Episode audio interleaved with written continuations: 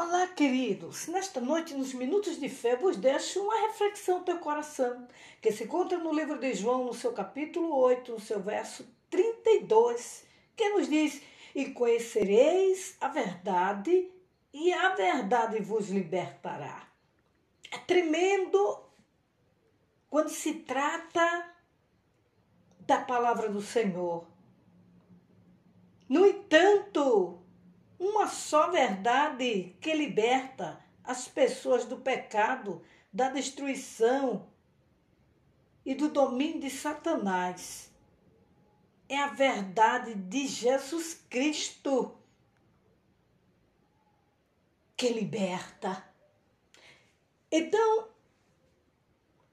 é maravilhoso saber que através desta verdade, que é a palavra do Senhor, hoje somos livres Hoje podemos glorificar o nome do Senhor, louvá-lo, engrandecê-lo, porque um dia o Senhor tirou de nós este jugo, este fardo, esta dívida que fazia separação e escreveu o nosso nome no livro da vida. E hoje podemos entrar no santo templo e glorificar e adorar a Deus e temos termos a ousadia de falar a sua palavra, que é a verdade. É por isso que João, queridos, no capítulo 8, no verso 36, diz: Se, pois, o Filho vos libertar, verdadeiramente sereis livres. Então, acredite,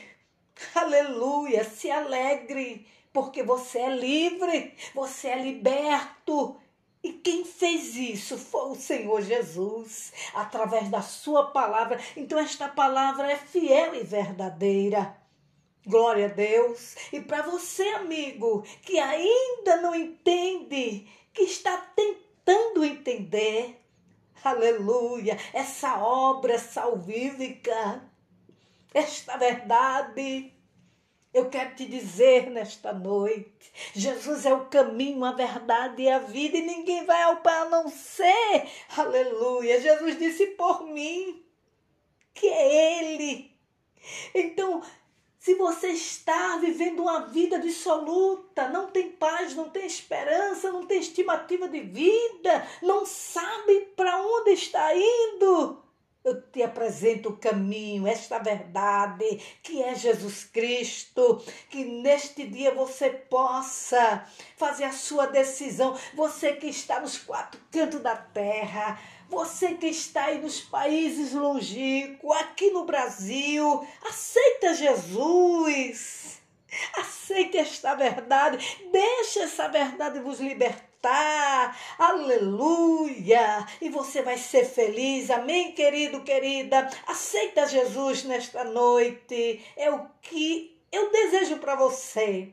Aleluia! Porque Ele não faz acepção de pessoa, mas quer que você, aleluia, chegue ao pleno conhecimento da verdade e aceite Ele como Salvador Tenha uma noite de paz e que Deus em Cristo vos abençoe.